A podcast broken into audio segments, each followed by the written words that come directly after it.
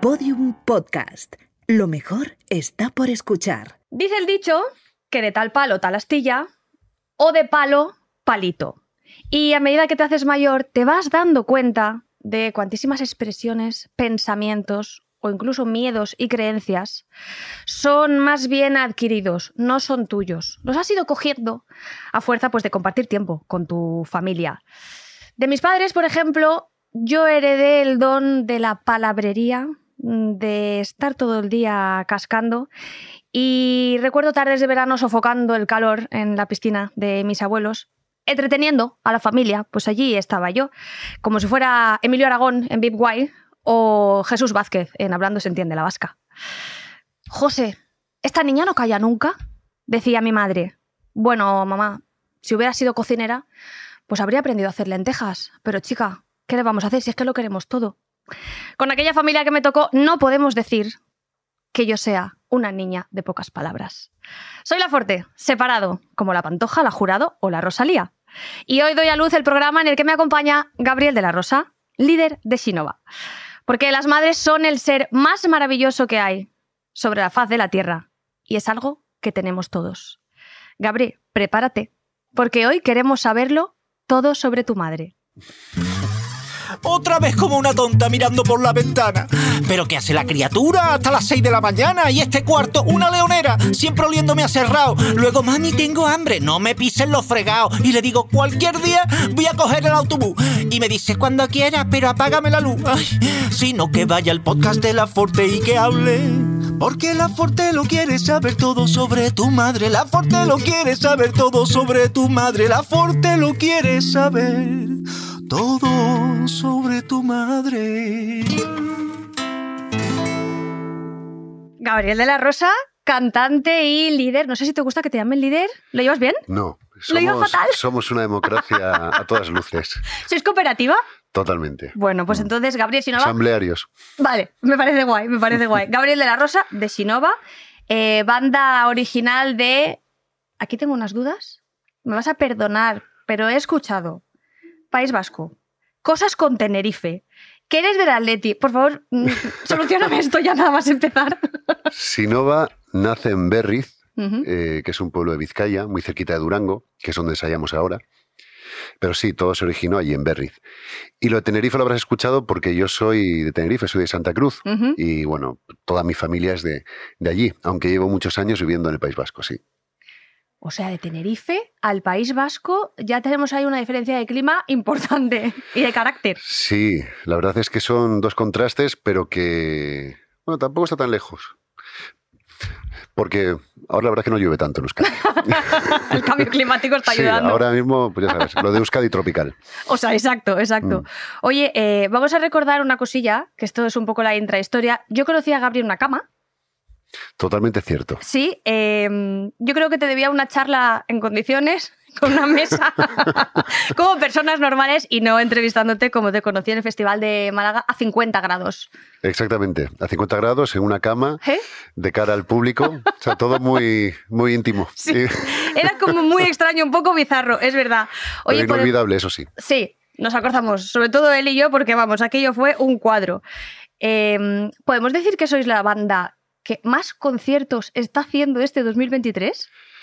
Pues no tengo ni idea, eh, pero sí hemos dado muchos conciertos y no Mm. hemos parado. Nos queda por delante, nada, nos queda por delante eh, Uruguay, eh, Buenos Aires, o sea, hacemos en nada Montevideo y, y Buenos Aires, y ya descansamos un poquito porque en nada saldrá el siguiente disco. Sí. Esto es un podcast, nos van a escuchar, quién sabe si ahora mismo es marzo de 2025, pero cuéntanos porque estáis ahora mismo con Alas recién nacido. Sí, pues estamos flipando ahora mismo, porque fíjate, tocamos, eh, lo hemos tocado tres veces en directo ¿Mm? y desde la primera vez la gente, pero recién estrenado, te estoy contando que habían pasado horas, la gente la cantaba y se sabía la letra mejor que yo. Así que sí, se, está, se ha recibido de una manera increíble y nos están llegando unos mensajes muy, muy bonitos. ¿no? Mm. Qué guay. Oye, y estamos diciendo que no habéis parado de girar, que todavía os queda Latinoamérica. Eh, ¿Vuestras madres os ven el pelo? Porque una novia lo aguanta, pero una madre no le viene bien, ¿eh? Ya. Hombre, siempre tiene esa preocupación, ¿no? Las madres son así. Pero sí, ella está, está acostumbrada y además siempre nos ha apoyado en esto, ¿no? Entonces, lo que no quiere es que pare. Claro. ¿Cuál es el Mm. último WhatsApp que te ha enviado? Eh, pues, cuando, pues hace un ratito. ¿Sí? Sí, ¿dónde estás? Ay, mi vida. Ay, ay, No ay, sabe. las madres necesitan saber. ¿En qué parte del país está? Estás, Claro. me ha preguntado. Claro, Mm. primero ubicación Eso es, y después cómo. Si acaso, ¿cómo eso estás? es. Y lo tercero, ¿se has comido bien hoy? eso es. Em, ¿Tu madre dice bien el nombre del grupo? Sí, Lo tiene claro, ¿eh? sí, totalmente claro, sí, sí. Delante de las amigas vacila como toca, sabe que no sois lobo lesbian, que, que no sois Dorian, Sí, lo tiene claro. tiene a dos dentro del grupo, porque Erlange, Ujú. el guitarrista, es mi hermano también.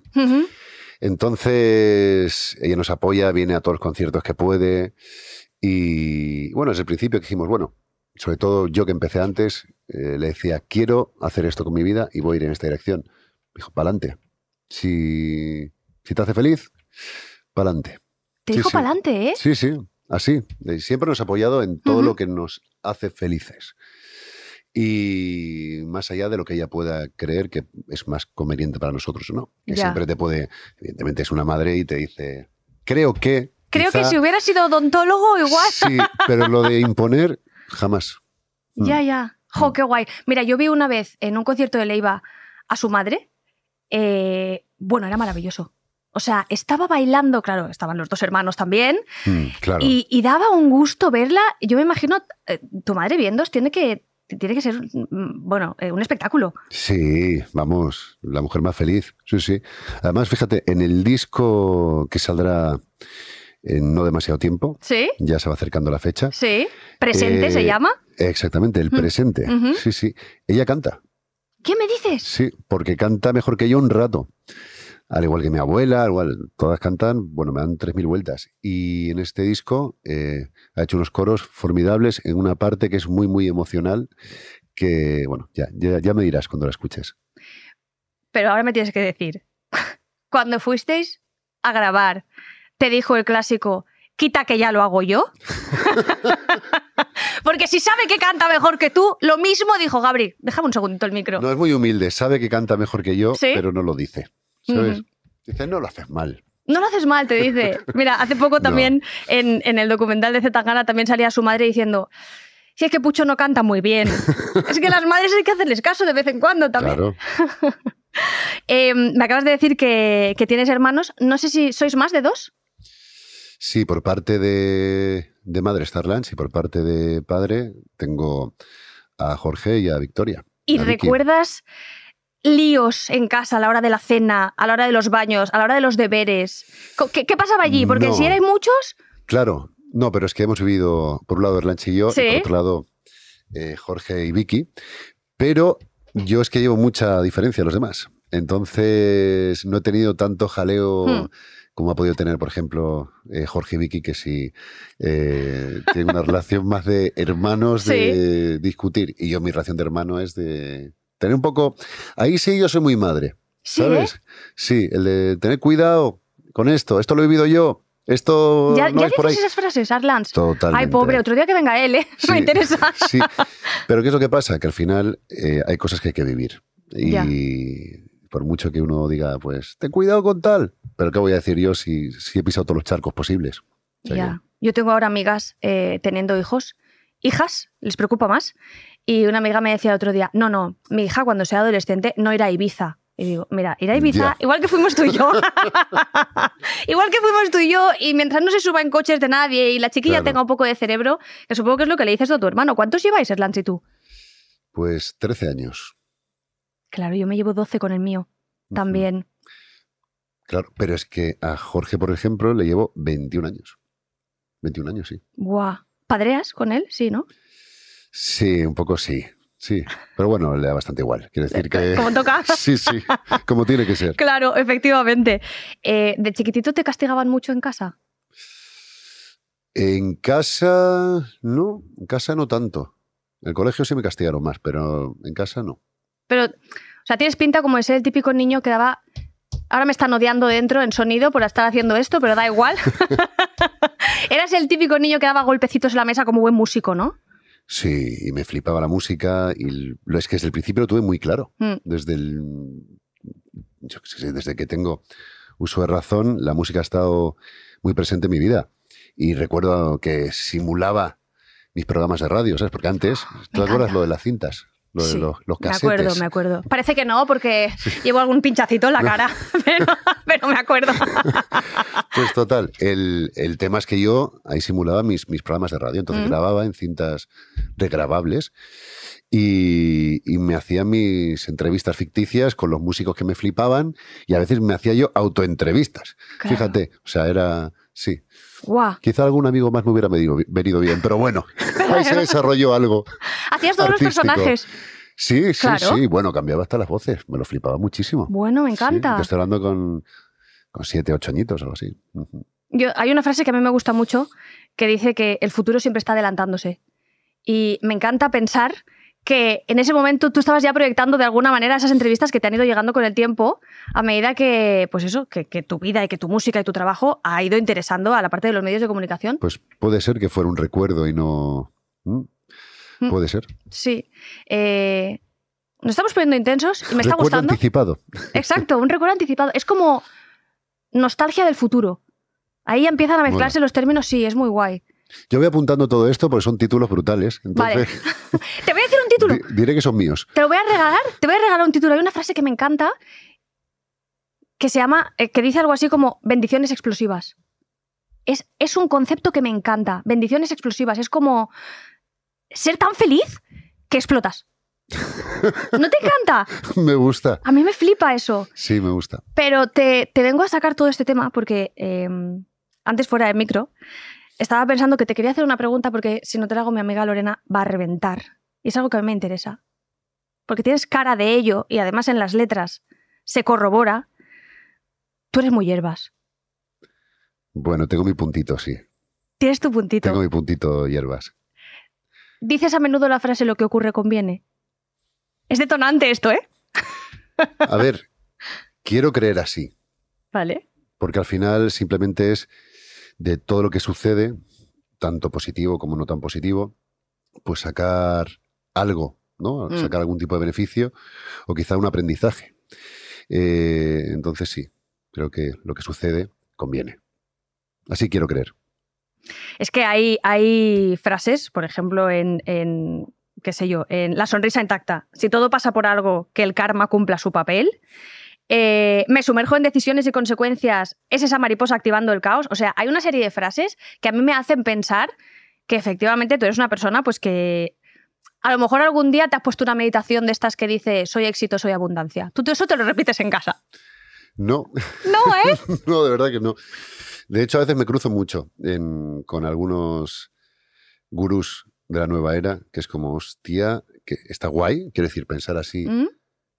está guay, sobre todo si te da bien, pero también genera mucha frustración y, y mucho dolor en, en gente que quizá no tiene los medios o no ha encontrado los medios para llegar donde quisieran llegar. ¿Sabes? Y dices, es peligroso, tiene, Ya. tiene, es un arma de doble filo. Pero eso no quiere decir que no sea eh, bastante positivo o lo intento ser. Es que hablando de los medios, ahí a mí me vas a generar una controversia porque, claro, estaba pensando, vosotros lleváis ahora seis discos, si no me equivoco, Eso es, el séptimo saldrá. el séptimo es el en presente, breve. exacto, Eso es. Eh, y todo el mundo dice, jo, cómo lo han pegado, ¿no? De repente, de repente. Y claro, y tú Mm. cantas y dices, no, es que el barro tragado está justificado y es como, tío, es que llevo comiendo mierda. Totalmente. Entonces, esos medios de los que hablas, Gabri, es curro. Sí, y es lo que dices. La gente muchas veces ve lo que está, lo que es ahora visible, que tienes ahora, pues otra, otro alcance o- Mm. o, quizá otra visibilidad, ¿no? Que viene la gente a los conciertos, que, que funciona. Detrás de eso, como bien dices, hay muchísimo trabajo Mm. y muchos años. Joder, hemos estado 10 años recorriéndonos todo el país y venían a vernos 10, 20 personas. Yo recuerdo un concierto en, en A Coruña que habían siete personas contando con los técnicos y con el camarero. Ay, mi vida, ay, Y- ay, ay, Sí, ay, sí. ay, ay, que me está dando mucha ternura. Sí, pero esa gente a día de hoy sigue viniendo a nuestros conciertos. Estaban allí y siguen viniendo y se han sumado a los, pues, la última vez que estuvimos en Galicia. Pues eh, se llenó la sala que serían mil y pico. Ya. Eh, y, y estaban allí. Entonces, todo eso ha tenido un porqué. Que, yo qué sé, cada banda tiene su recorrido, Mm. cada artista tiene su, su caminito a seguir y su porqué. Y el nuestro ha sido de mucha carretera y, y muy paulatinamente hemos ido creciendo, ¿no? De manera muy es progresiva, pero con pasito a pasito. Y hemos aprendido mucho. Y toda esa época ahora nos está viniendo de lujo. Todo ese aprendizaje. ¿No crees que a lo mejor es un viaje casi, casi, ¿eh? Em, más humano que artístico? Sí, van un poco de la mano, pero desde luego, fíjate, empezamos siendo una banda que nos juntamos para tocar, Mm. mm, eh, nos conocíamos muy poquito de, pues fíjate, como te decía, somos de pueblos, ensayamos en Durango, pero una de Berriz, otra de tal. Son pueblos muy cercanos y, no- y claro, al final la escena, hay mucha música allí, hay muchas bandas, hay mucha gente haciendo cosas muy guapas a nivel musical. Y, y todos hemos tocado con, con todos. ¿no? Claro. Y esto, si no, comenzó así. Y. Y no sé, me he perdido. ¿Qué te estaba diciendo? No, sé ¿Por qué te- te estaba contando? Así estoy todo el día, ¿eh? O sea, así. Sí, así, fatal. pero, hijo mío, si es que tú tienes la cabeza en la guitarra y en montar cosas y en cantar, pero no te preocupes. Te, te retomo yo esto. Em, en, en medio de todos esos, de todos esos viajes, de todas esas. eh, Ah, eso era. Vale. Eso era. hemos conectado el cable. eh, eh, totalmente, sí. Se había hecho ahí y de repente chispazo otra vez. Que, y al final nos hemos convertido en una familia. Mm. Una familia que, pues, que se ha construido en la carretera, en, en hoteles, en las comidas de cualquier gasolinera. Ya. Y, y ahora somos una familia con todas las de la ley, ¿no? Mm. Total. ¿Qué te decía tu madre en medio de todos esos años en los que tú picabas piedra, iban a verte siete, contando a los técnicos? Claro, tu madre a lo mejor llegaría a un momento en el que diría, "Mm, hijo mío, no sé, pon- ponte... Mm. ¿Qué, qué- qué te decía? Bueno, yo curraba, quiero decir, al final todos nos ganamos la vida y lo que pasa es que todo lo que ganábamos lo invertíamos en la música, que era un poco de locos, Ya. ¿sabes? Ese tema de... Déjame que soy artista y Sí. pero tendrás que llenar la nevera, ¿no? ¿Sabes? Pues sí, intentamos llenar la nevera como podíamos, y, pero teníamos muy claro hacia dónde íbamos y qué es lo que queríamos Claro. hacer. Podrían haber salido, pero es que seguiríamos tocando. Seguiríamos tocando en el bar que nos dejaran tocar o seguiríamos haciendo música. Hemos tenido suerte que la cosa pues eh, ha funcionado y sigue creciendo, ¿no? Exacto, es que yo creo que esa es la clave, ¿no? Que pase lo que pase a tu alrededor, tú vas a seguir siendo músico. Y tú vas a hacer música siempre. Exactamente. Siempre que, que- que me apetezca. Y que, bueno, y sí, que me- sí, por Dios. Pero nunca se puede saber. Un día puedo decir, joder, pues ya no me llena. Y Mm. ese día pues haré otra cosa eh, y ni por todo el oro del mundo, porque no sé hacerlo. ¿Sabes? Eh, Forzado. Sí, me cuesta, me cuesta. Tenía muy buen curro antes de, de dedicarme a la música y es que me da igual, porque lo que me llena es esto. Si un día me deja llenar, haré otra cosa, lo tengo clarísimo. Pero por ahora no, no sé, no hay nada que me haga que, lo, que me apetecer dejarlo. O Ni que te apetezca más. No, ¿eh? No, la verdad es que ahora mismo no. Me- es que me encanta, me encanta Claro. vivir de esto y me encanta subirme a un escenario, hacer canciones Mm, compartir la música con la gente me, me llena totalmente. qué guay, qué guay. Em, Gabriel, ¿cuál es la típica situación que te cuesta gestionar y que aún dices, "Uf, yo esto igual si llamo a mi madre, me da un consejillo? Buah, soy muy hipocondriaco. Eso es muy de músico, ¿eh? Sí, A sí, saco. total. es verdad. Y los cantantes ni te cuento. ¿Hoy qué te duele? Hoy, hoy en ¿Tienes principio nada, porque hoy estoy bastante tranquilo, pero antes de un bolo generalmente todo. Sí, tengo siete, ocho mo- momentos donde pienso que voy a morir. ¿Sabes? Cervicales, eh, palpitaciones. Bueno, cervicales siempre. claro. Entonces, ella es médico, le amo y le digo, mamá, Ay, que es médico. Buah, eso ¿Qué es un puedo- filón, ¿eh? Eso es. Sí, bueno, pues hasta narices la tengo la pobre.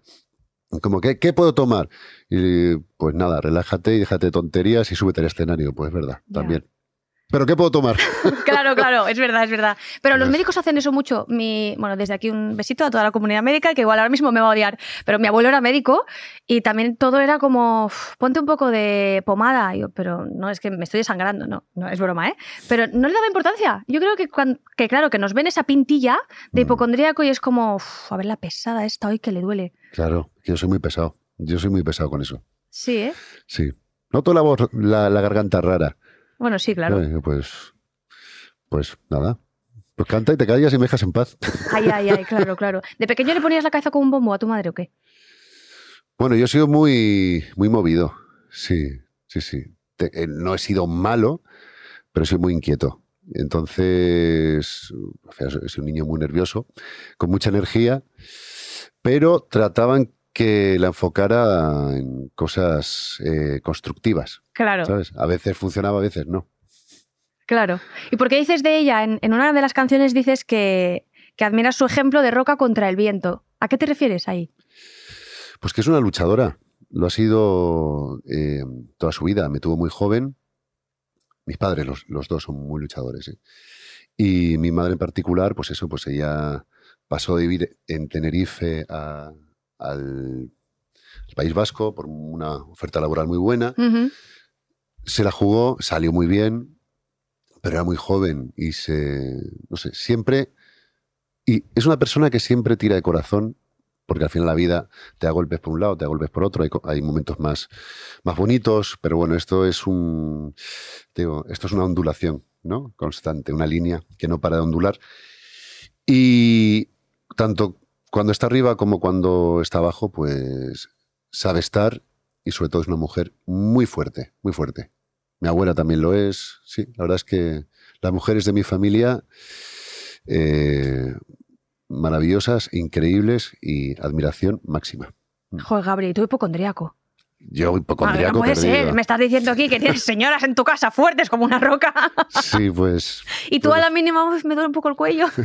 yo tiro para adelante también, ¿eh? Sea siempre, o sea, hay cosas que yo qué sé. Cosas que pueden preocupar más, menos, eh, puedo ser muy miedoso a veces, muy hipocondriaco, pero siempre tiro para adelante. Siempre. qué guay, qué guay. Bueno, siendo el mayor de los hermanos, yo creo que también va un poco. Te toca, En cierto modo, sí. ¿verdad? Sí que llego a sentir esa responsabilidad, pero creo que es natural también. Hmm. Tú eres de esas personas que. mm, Porque yo creo que he leído que te gusta que todo fluya. Mm. Y es una frase que, que me, me da salpullidos, porque me cuesta horrores. ¿Tú sabes fluir? ¿Cómo fluyes? Hay veces que sí y veces que me cuesta un poco más. Vivo en una zona muy tranquila eh, para que contrasta un poco con Madrid. Entonces, yo siempre estoy de Madrid a Vizcaya, Vizcaya a Madrid. Y, y aprovecho esos ratos de tranquilidad para no ver televisión, para entrar muy poquito en las redes Mm. Eh, y para liberar un poquito la cabeza de todo lo que no sea ese momento, ¿no? Eh, lo intento hacer a menudo, porque en la época que más estoy mirando el móvil, que más tal, Ya. se me va la olla. O sea, acabo estresado, acabo fatal y las cosas funcionan peor, porque yo funciono peor. Ya. Soy menos creativo.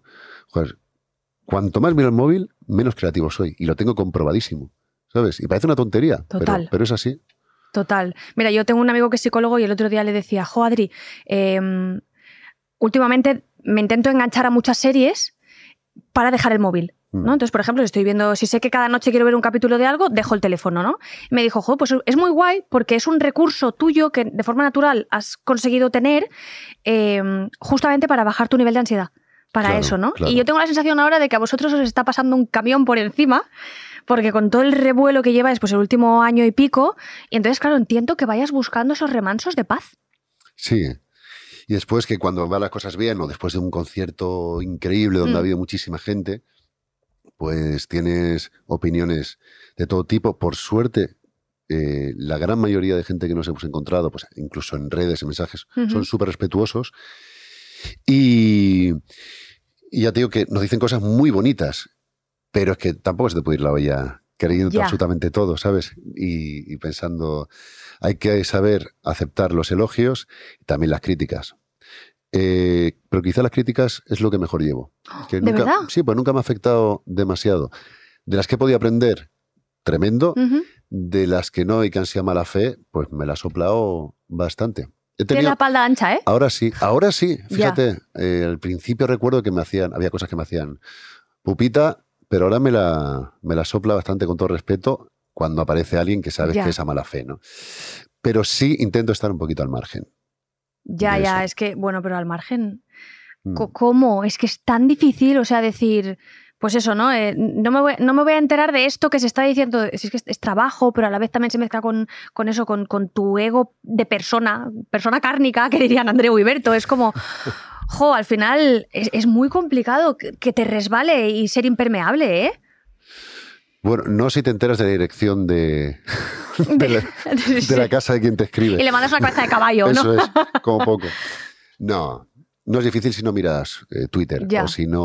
o sea, yo estoy más activo en Instagram, eh, pongo mis cosillas, pero Mm. es que tampoco miro demasiado. Y como Instagram es mucho más light que Sí. Twitter, Sí. donde es el infierno, ¿sabes? Y la gente tiene, vamos, incluso tu vecino, el de la sonrisa dulce, puede ser Satán en, en- en Twitter, ¿no? Entonces, no me gusta mirar nada nuestro ni de nadie en, eh, precisamente en esa red. Que por cierto, también se nos notará la edad si dentro de unos años seguimos llamándole Twitter. Vamos a tener que empezar a llamarle X. Ah, claro. Claro, claro. La gente ya le llama X. Yo creo que habrá algunos jóvenes que le llamen X. Tú y yo podemos Pues- seguir llamándole Twitter. Bueno, pues eso. Oye, vamos a tener que ir terminando, pero antes de que te marches me gustaría hacerte lo que yo llamo, porque pues es mi casa, así que yo he decidido llamarle las preguntas random de la Forte. Vamos con ello. Y son preguntas donde, bueno, pues a mí me interesa saber, por ejemplo, si Gabriel de la Rosa lleva los pies presentables, si tu madre le daría el ok a los pies, si es una... ¿Te los cuidas? Sí, sí.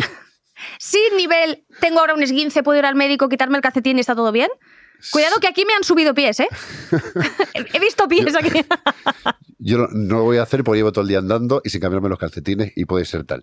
Pero sí, sí, la verdad es que Está sí, lo todo llevo cuidadito. cuidadito, sí, sí. Bueno. Las uñas no tanto, las manos no tanto, ya ves que se me ha... Sí, las llevas pintadas, llevas las uñas pintadas, pero, Pero mal pintadas, se me ha bueno, tampoco esperaba que me Mal. trajeras aquí un acrílico estupendo. Fatal. Se suele llevar mejor. Siguiente pregunta, eh, ¿eres de ducha nocturna o ducha matutina?